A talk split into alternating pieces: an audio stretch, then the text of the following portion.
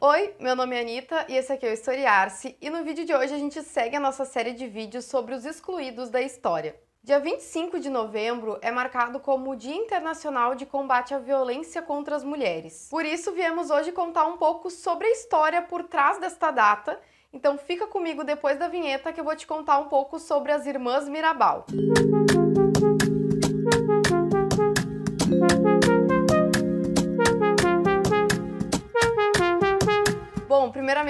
mandar um beijo muito especial para todos os nossos apoiadores no Padrim. Se tu ainda não conhece as recompensas de apoiar o nosso trabalho, dá uma olhada na descrição aqui do vídeo que tem um link para o nosso Padrim. Então, antes de falar sobre a história das irmãs Mirabal, eu queria trazer um pouco do contexto histórico, né, de no que, que elas viveram. Então, elas viveram sobre o regime do Rafael Trujillo é, na República Dominicana.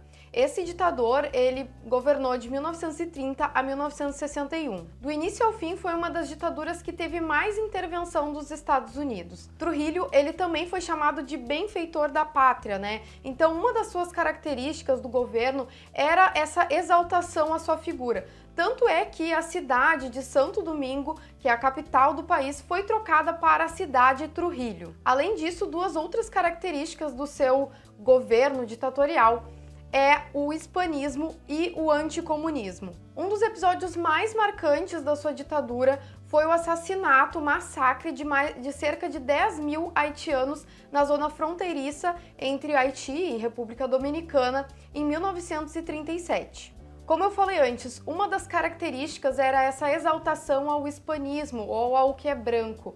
E então, por consequência, tinha essa depreciação do que era vindo da África ou do, da negritude em si. Então, uh, tinha também esse aspecto nesse tipo, nesse massacre, né? Sem falar que era uma zona fronteiriça, então é bem importante, né, quando a gente está falando sobre ditaduras, de ter controle desse tipo de zona. Foi um governo também muito marcado pela intervenção na economia e, além disso, um governo que conseguiu conter muito a resistência, né? Ele conseguiu desmembrar toda essa resistência.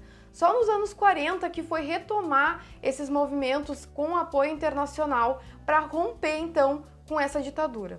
Além dos apoios internacionais, os sindicatos foram fundamentais nessa resistência contra o governo. Em 1959, logo após a Revolução Cubana, surge na República Dominicana o Movimento Revolucionário 14 de Junho, que buscava então o fim do regime do Trujillo e uh, a organização ela foi organizada pela Minerva Mirabal e pelo seu esposo Manuel Aurélio Tavares Justo. Nesse cenário que entram as irmãs Mirabal, Pátria, Minerva e Maria Teresa, também conhecida como Las Mariposas.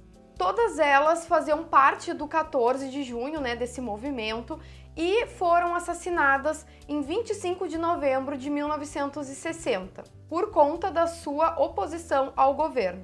Antes do assassinato das três, elas estavam presas e foram soltas pela Comissão de Paz da Organização dos Estados Americanos. No entanto, os maridos delas continuaram presos e foram transferidos para outra cidade, fazendo com que elas precisassem viajar para visitar eles. A emboscada contra essas irmãs foi feita então numa dessas viagens e elas foram torturadas e assassinadas.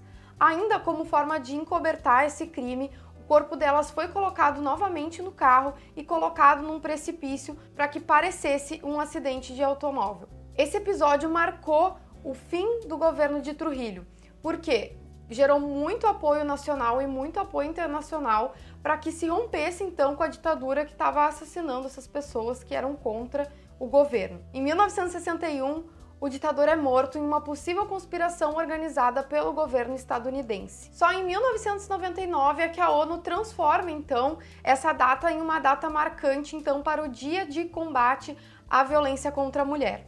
Penso que tem uma frase da Minerva Mirabal que eu estava vendo assim quando estava pesquisando para fazer o vídeo, que é bem marcante, bem interessante da gente ter então uh, como uma forma de combate ao autoritarismo e às violências. Ela diz o seguinte: se me matam, levantarei os braços do túmulo e serei mais forte. Bom, quem quiser ver um pouco mais sobre a história de cada uma dessas mulheres, lá no site do, da Casa Museu Irmãs Mirabal, uh, tem um perfil de cada uma delas, né? Tem um, um textinho sobre cada uma delas, sobre as suas histórias de luta e resistência. Então convido vocês a dar uma olhada aqui no link na descrição do vídeo. Bom, por se tratar de um tema tão atual e trazendo então o debate aqui para o Brasil, é bem importante a gente lembrar sobre a Lei Maria da Penha, né? Que é a lei que tipifica os tipos de crime contra a mulher. Então existe a violência moral, psicológica, patrimonial, física e sexual. E o canal de denúncia para violências contra a mulher é o número 180 no telefone. Aqui em Porto Alegre a gente tem a Casa Mulheres Mirabal, que tem esse nome então inspirado nas Las Mariposas, e essa casa então ela surge como um abrigo para mulheres que sofreram violência uh, doméstica. É organizado pelo movimento Olga Benário. Eu vou deixar o link aqui na descrição do vídeo também para vocês verem como vocês podem ajudar a esse espaço continuar ajudando essas mulheres. Enfim, pessoal, era isso. Espero que vocês tenham gostado desse vídeo. Não esquece de compartilhar curtir e deixar o teu comentário. Até uma próxima. Tchau, tchau!